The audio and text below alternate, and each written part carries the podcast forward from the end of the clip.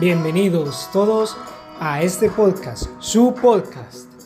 Les habla Jorge Ruiz de Los Buenos de Colombia. Disfruten todos todo esto para ustedes. Por la gloria de Dios. Hasta pronto.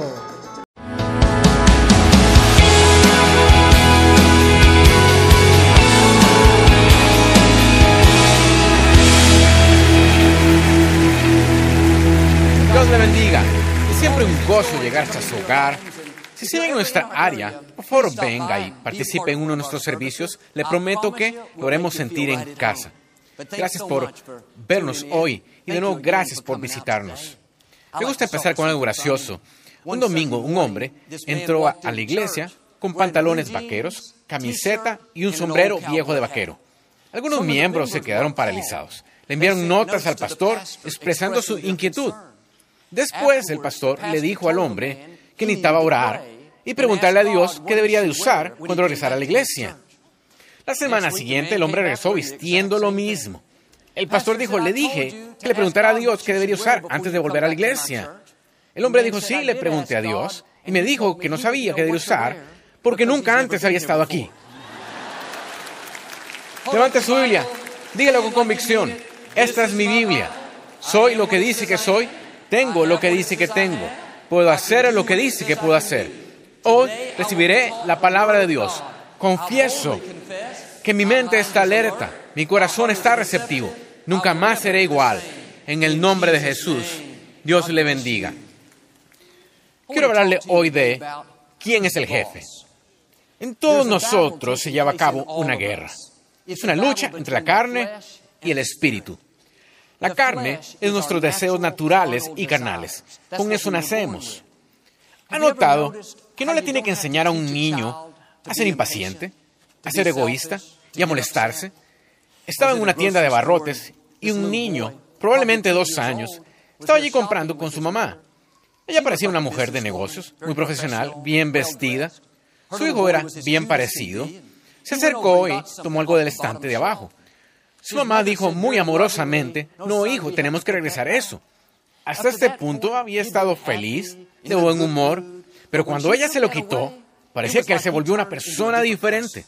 Empezó a gritar, se dejó caer al piso, agitando sus manos, sus piernas. Estaba todo encaprichado, parecía que se moría. Claro que su mamá estaba algo avergonzada.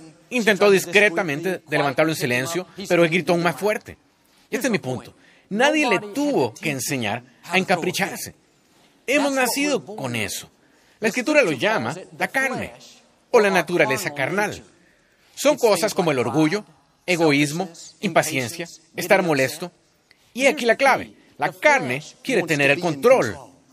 La carne no va a estar feliz hasta salirse con la suya.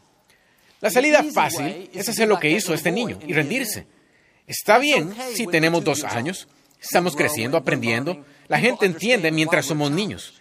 El problema no es cuando tenemos dos, sino cuando tenemos 42 y seguimos encaprichados. Seguimos siendo gobernados por sentimientos. Pensamos, quiero ser grosero, no voy a regañar. No quiero hacer nada, faltaré al trabajo. Siento que voy a impacientarme, siento que voy a ceder. Mientras esté permitiendo que sus sentimientos sean el jefe, eso limitará lo alto que pueda llegar. La escritura habla de morir a la carne. Significa no ceder ante lo que sentimos. Si vive en ese nivel superficial de siempre tener que complacer su carne, nunca descubrirá lo que está en usted. Lo mejor de usted, sus dones, talento, potencial, no saldrán. Debe ir más allá de la superficie. Si logra pasar por el dolor temporal de hacerlo a su manera y escoge seguir el espíritu en vez de la carne, Dios liberará su favor y seguirá subiendo más y más alto. Demasiada gente vive en el nivel superficial al dejar que sus sentimientos, emociones, gobiernen sus vidas. El problema es que nuestros sentimientos nos guiarán a lo equivocado. Sus sentimientos dicen, estás cansado, no necesitas trabajar, duérmete. Su carne le dirá, fueron groseros, que ellos no digan la última palabra, sé grosero con ellos. Sus sentimientos le dirán, quiero otro pedazo de pastel, no quiero esperar, tengo hambre. Si escucha, oirá al espíritu decir, no más pastel. Siete pedazos fueron suficientes. La carne quiere estar cómoda, pero si usted siempre está cómodo, nunca crecerá. Cuando se discipline a hacer lo correcto, por difícil que sea, más va a crecer en esa área. Y en vez de verlo como, uy, no, es muy doloroso, dele un giro. Quizás es incómodo, pero yo sé que estoy creciendo mucho, estoy progresando. La escritura dice, ninguna disciplina al momento es causa de gozo, pero después da fruto pasible de justicia. Necesitamos pensar más en el después. Nuestros sentimientos solo nos dicen del ahora. Pero una persona madura no se ve envuelta en la emoción del momento. Siempre retrocede un paso y lo piensa bien después. Su carne le dirá, quiero comida chatarra, sodas, postres, hazme sentir cómodo. En el momento quizás sepa sabrosa, pero después usted no estará tan saludable como podría estar. Nos molestamos y pensamos voy a regañar a mi jefe, lo voy a poner en su lugar. Puede hacer eso, pero después de esto no tendrá empleo. En casa, deberíamos mordernos la lengua, no decirle algo a nuestro cónyuge, pero se siente bien complacer a la carne. Y lo hacemos. Después, a dormir en el sofá. Luego, inicia la Tercera Guerra Mundial. Y aunque sea difícil, es mucho mejor decir carne, no vas a gobernar mi vida. Cuando haga eso, más adelante, no solo tendrá aún un trabajo, un matrimonio, buena salud, sino su carácter va a subir más alto. Dios le puede confiar más. Quizás está en la tienda de artículos deportivos y ve esos palos nuevos de golf brillantes, los que sabe que no puede comprar ahora. Sabe que esos fondos fueron separados para el pago de la casa, pero son los palos más recientes y sabe algo, están de oferta solo esta semana. Su carne le dirá, es una señal de Dios. Oíste a Joel hablar del año de favor, no puedes aprovechar esto. Entonces escuchará una voz tranquila y suave. El espíritu murmurando, no lo hagas, sé disciplinado, espera el tiempo correcto. La carne es siempre más ruidosa, más convincente, lo tengo que tener, está en oferta. Además tiene un reembolso especial. Y mira, si los compras solo hoy, recibes gratis un paraguas y dos paquetes de chicle. Y si usted cede y deja que la carne sea el jefe, tiempo después, cuando usted pague sus cuentas, estará deprimido. Es mucho mejor si paga el precio de la disciplina hoy. Si usted no llega a respaldar esos sentimientos, si toma decisiones basado en la sabiduría, entonces después habrá una gran cosecha. Cuando vea personas bendecidas, exitosas, que tienen buenas relaciones, no llegaron allí porque tuvieron suerte, fueron disciplinadas. Hicieron lo correcto cuando era difícil. Las personas que alcanzan su máximo potencial son las que son buenas para decir no a su carne. Aquellos amigos que andan de fiesta siempre, sus sentimientos le dirán, solo hazlo, es divertido, vas a estar bien.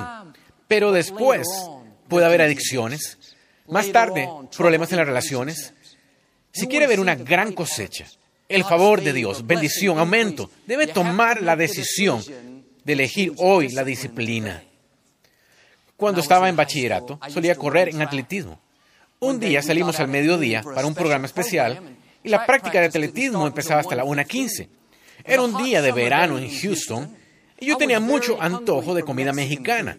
Reuní a algunos de mis amigos y fuimos a un restaurante cercano de comida mexicana. Cuando iba saliendo del auto emocionado, tras salir temprano de la escuela en mi restaurante favorito, escuché algo aquí dentro diciendo, mejor no comas esta comida. Está a 38 grados afuera y en pocos minutos vas a estar corriendo a la intemperie. No puse más atención a eso. No lo quería escuchar. En mi mente había decidido.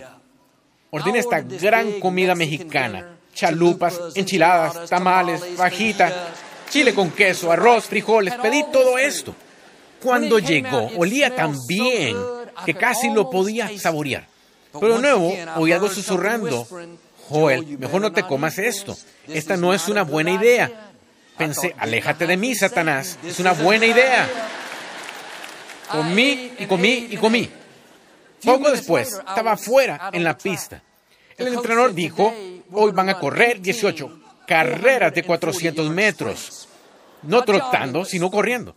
Mi cuarta carrera, empecé a sentirme mareado, con náuseas, enfermo del estómago. Me acerqué, entrenador, ya no puedo correr. Me miró y me dijo, no tienes alternativa, tienes que correr. Quería echarle fuera al demonio a él también. Me sentía tan mal que corría un poco, vomitaba. Corría otro poco, lo mismo. Es curioso que, mientras estaba comiendo esa comida mexicana, nunca pensé en él después. Mi carne nunca me dijo, después de esto, vas a tener un problema. Sabe bien al bajar, pero no va a saber tan bien al subir de regreso. Todo lo que mi carne dijo, dame comida mexicana. Dámela ahora, no me hagas esperar. El espíritu intentaba advertirme. De hecho, Dios decía, aléjate del restaurante Mama Ninfa hoy. Vete a Subway y consigue algo sencillo, algo ligero. Este es el punto. Sus sentimientos le dirán lo que quiere, pero eso no significa que sea lo mejor para usted. Sus sentimientos le dirán, te hirieron. Guárdale rencor, viví amargado. Al mismo tiempo, usted escuchará una vocecita tranquila susurrando, olvídalo, perdona, deja que Dios sea tu indicador. La carne y el espíritu nunca estarán de acuerdo. Usted escoge quién es el jefe. Nadie puede tomar esa decisión por usted. Podemos animarlo, echarle porras, decirle que tiene lo necesario, pero solo usted puede tomar la decisión. No voy a vivir al nivel de la superficie. No voy a dejar que la carne controle mi vida, tomando la salida fácil. Voy a tomar una decisión. Y en vez de dejar que mis sentimientos me gobiernen, voy a empezar a gobernar mis sentimientos. ¿Ha oído la frase que los niñitos dicen, tú no eres mi jefe? La próxima vez que su carne diga, cede, enójate, cede a la tentación, solo responda, tú no eres mi jefe. No vivo en ese nivel superficial, voy más profundo. Voy a ser la persona plena que Dios creó. Pablo dijo en Gálatas, el que siembra para su carne, de la carne cosechará corrupción y destrucción. Pero el que siembra para el Espíritu, del Espíritu cosechará vida eterna. Note, cuando haga lo que es correcto, aunque sea difícil, cuando siembre para el Espíritu, cosechará bendiciones, favor, aumento, no solo vida eterna, sino vida abundante aquí en esta tierra. Pero cuando cedemos ante deseos naturales, carnales, haciendo lo que sentimos, no quiero hacer nada, tengo pereza, siento que voy a ceder, voy a sucumbir ante la tentación, siento ganas de ver televisión toda la noche. Cuando sembremos para la carne, no cosecharemos nada bueno. Pero cuando usted mismo se disciplina para ser ejemplar, para decir no a sus sentimientos, está sembrando para el espíritu. Quizá no suceda de inmediato, pero si sigue tomando esas decisiones, entrará en posesión de una gran cosecha. Romanos habla de quienes siguen los mandatos de la carne. Eso dice, la carne quiere ser un dictador. La carne quiere controlar tu vida. ¿Qué es lo que hace un dictador? Le dice qué hacer, cuándo hacerlo, cómo hacerlo. Él toma todas las decisiones. Usted solo se relaja y sigue órdenes. En otras palabras, me quedé en el tráfico. Su carne le dice, enójate, estrésate. Muchas personas siguen los dictados de la carne. Igual que un buen soldado. Cuando oye esas órdenes, sí, señor, ahora mismo, señor, se enojan, se pasan el día estresados. O usted se despierta en la mañana y sus sentimientos quizá le digan, estás deprimido, nada bueno hay en tu futuro, siéntete terrible. Algunas personas aceptan eso, andan por allí deprimidas, sin pasión. Usted dice, Joel, no puedo evitar sentirme así. No estoy pidiendo que no sientan nada. Eso no es real. Dios nos hizo seres emocionales. Durante todo el día usted sentirá cosas, pero solo porque lo sienta no significa que reaccione por eso. David dijo, enójense, pero no pequen. Que se sienta la emoción del enojo. Está bien, solo no reaccione. No pierda los estribos.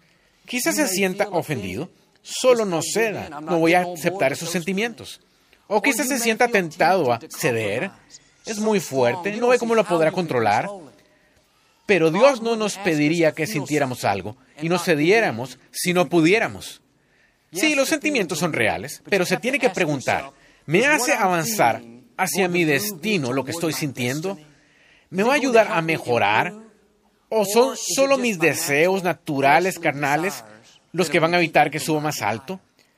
¿Quién es el jefe? ¿Usted o sus sentimientos? ¿Va a dejar que la carne se quede en el trono? ¿Sea el dictador? Mi carne dijo, enójate, así que me enojé. Mi carne dijo, no limpie la casa, así que no limpié la casa esta semana, este mes, este año. Mi carne dijo, enrédate con esta persona, así que arruiné mi relación. Vivir por lo que sentimos es una manera muy superficial de vivir. Hoy le pido que destrone la carne. Es hora de tener un cambio de autoridad. Ha visto que en países extranjeros, cuando tienen un dictador que es muy opresivo, que presiona a la gente, no puede destituirlo del puesto, no tienen una democracia, tienen que tomar medidas drásticas. Se levantan y destronan al dictador y lo destituyen por la fuerza del puesto. En la misma forma, su carne quiere gobernar su vida, quiere mantener el control, decirle cómo se siente, guiarlo por el camino equivocado. Déjeme advertirle, no va a perder tan fácilmente. Cuando no le dé lo que quiere, va a ser un berrinche y enojarse. Se tiene que mantener resuelto, ser determinado y decir, basta con esto. Carne, ya no eres más mi jefe. Sentimientos, ustedes no van a gobernar mi vida. Los estoy quitando del trono. Desde ahora seré gobernado por el Espíritu. El apóstol Pablo dijo, cada día muero. Estaba diciendo, cada día tengo que decirle no a mi carne. Cada día tengo que quitar mis sentimientos del trono. Esto no es algo que hacemos una vez y entonces ya acabamos. Es un proceso continuo. Pablo escribió mucho del Nuevo Testamento. Es uno de los grandes héroes de la fe. Y aún así lidiaba con su carne. Y nunca se llega al punto donde es tan maduro, tan espiritual, que no tiene ninguno de estos deseos físicos y carnales. Como Pablo, tenemos que aprender a decir diario no a ciertos sentimientos. Una vez mi papá tuvo un desacuerdo con mi mamá. No era realmente gran cosa, pero mi papá se indignó por eso. Sabía que lo correcto hacer era olvidarlo simplemente y seguir adelante, pero él se sintió ofendido y quería sentir lástima de sí mismo. En vez de gobernar sus sentimientos, dejó que sus sentimientos lo gobernaran. Los puso otra vez en el trono. Decidió aplicarle a mi mamá la ley del hielo. Ella pasaba junto a él en la casa y él la ignoraba. Actuaba como si no la viera. Ella le preguntaba algo y él contestaba en la forma más corta y más hostil que le fuera posible. Le gustaba cómo lo hacía sentir. Cuando usted cede ante la carne, hay placer. Se siente bien gratificarse. Se siente bien comerse el doceavo tazón de helado. Se siente bien faltar a la escuela, irse a la playa. A la carne le encanta hacerlo a su manera. Le encanta estar en el trono. Un par de horas después, mi mamá se cansó de sentir la ley del hielo y decidió hacer algo al respecto. Fue a esconderse detrás de una puerta y quedó allí tan callada como pudo. Mi papá buscó, buscó y buscó por todas partes en la casa. Es difícil ignorar a alguien que no está. Mientras más buscó, más preocupado se puso. Pensó, Dios mío, quizás el rapto ya pasó, yo me quedé. Pocos minutos después, pasó por esa puerta donde mi mamá se escondía. Ella saltó sobre su espalda, puso ambas piernas a su alrededor y dijo, John, no voy a bajarme hasta que estés contento. Se rió tanto que hasta se olvidó porque estaba enojado. Sin importar cuán maduro usted sea, tiene que quitar a diario sus sentimientos del trono. Pablo dijo en Primera de Corintios, todo me es permitido a mí, pero no todo es provechoso. No me dejaré que nada me domine. Mire, hay un montón de cosas que podemos hacer. Podemos pasar por la vida con mala actitud, irascibles, cediendo, impacientes. Esto es permitido, pero no es muy provechoso. Si vive en ese nivel superficial, dejando que sus sentimientos lo gobiernen, puede llegar hasta cierta altura. Sí, sobrevivirá, pero no alcanzará la plenitud para lo que fue creado. Estoy hablando hoy de alcanzar la plenitud de su destino. Pablo dijo, no me volveré esclavo de nada. Cuando dejamos que nuestros sentimientos nos gobiernen, nos volvemos esclavos del enojo, de la lujuria, de la autocompasión, Y al dejar que nuestra carne esté en el trono, es como si sirviéramos esas cosas y retenidos por ellas. Pero creo que este es un nuevo día. La carne está siendo derrocada. No viviremos más como esclavos. Nos levantamos y decimos, carne, tú no vas a controlarme. Vamos a tomar el trono. Tomaremos decisiones que honren a Dios y nos hagan avanzar hacia nuestro destino. La escritura dice, no somos espirituales cuando somos controlados por impulsos ordinarios. No nos dice que estos impulsos ordinarios se irán. Los sentimientos siempre estarán allí. El problema es cuando cedemos, caemos bajo su control. Usted dice, Joel, siempre he tenido problema con mi mal genio. Siempre he sido impaciente, nunca cambiaré. Bueno, aquí la solución. Tiene que dejar de alimentar esos sentimientos. Cualquier cosa que alimente va a crecer. Cuando esa emoción de ira venga, si usted sigue cediendo, sigue molestándose, perdiendo los estribos, todo lo que hace es fortalecerla. Está dándole más poder. Si sigue alimentando esa autocompasión, si da vueltas sintiendo lástima de sí mismo, es como alguien adicto a las drogas. Mientras más la toma, más la llega a necesitar. La ansia, el deseo se vuelve más fuerte. Cualquier área que deja gobernar a sus sentimientos va a crecer. Si se estresa cada vez que se queda en el tráfico, está alimentando la impaciencia. Solo imagina que le sirve la comida. Usted se molesta mucho, le está dando filete, le da vitaminas. Si lo que quiere es salirse del control de los impulsos ordinarios, no puede apartarlos con oración. Son parte de la vida. La manera de liberarse es si deja de alimentarlos. La siguiente vez que sea tentado molestarse, que sienta ese impulso ordinario, no responda. Ponga una buena alabanza. Piense por lo que debe estar agradecido. ¿Qué sucede? Alimenta a su persona espiritual en vez de alimentar su carne.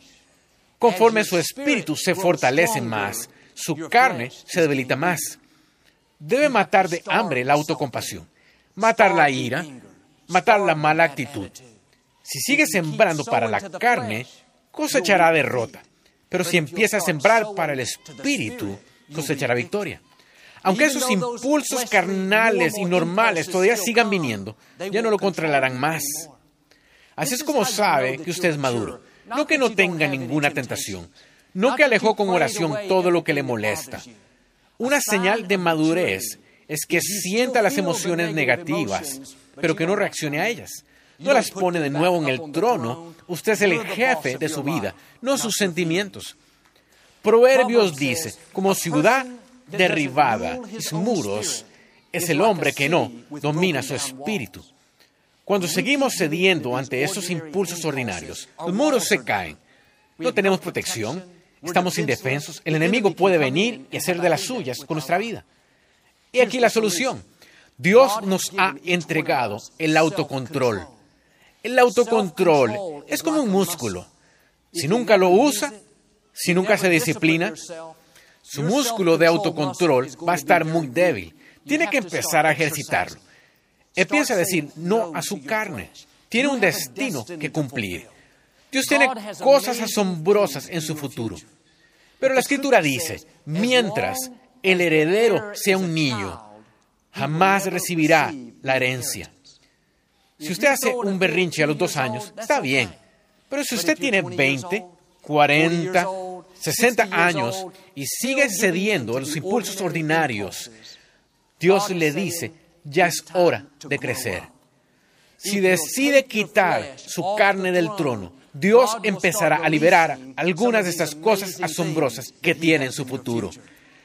Mire, la madurez espiritual no tiene nada que ver con cuánto tiempo lleva en la iglesia, cuánto tiempo ha conocido al Señor, tiene todo que ver con qué tipo de fruto está mostrando en su vida. ¿No está viviendo por sus sentimientos? ¿Está diciendo no a sus impulsos emocionales? Leí algo interesante acerca de los alpinistas. Cuando están escalando, una de las principales cosas para mantenerse alerta son las serpientes venenosas. Las serpientes pueden esconderse detrás de una roca, que mueven y los muerde. O las serpientes pueden estar en el suelo, disfrazadas, se ven igual que el terreno, pisándolas por accidente. Una mordedura en lo alto de una montaña puede ser fatal. Puede llevar horas, incluso días para ser rescatado. Así que cuidarse de las serpientes venenosas ocupa siempre un lugar primordial en su mente. Pero hay algo llamado la línea de la serpiente.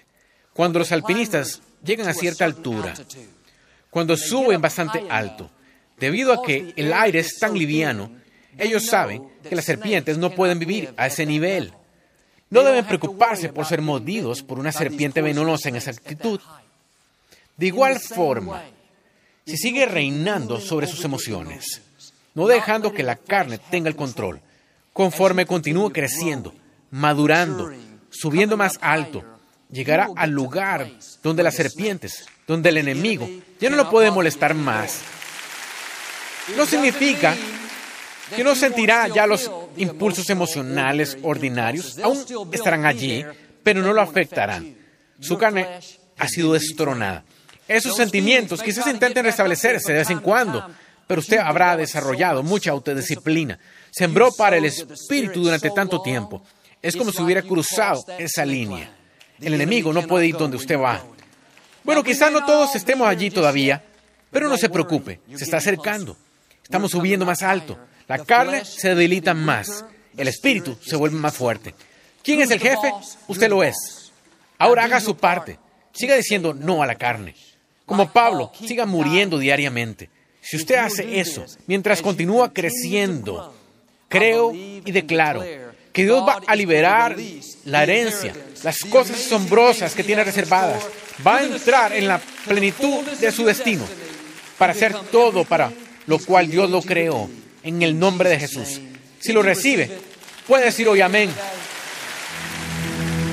No nos gusta terminar nuestro programa sin antes darle la oportunidad de ser a Jesús el Señor de su vida.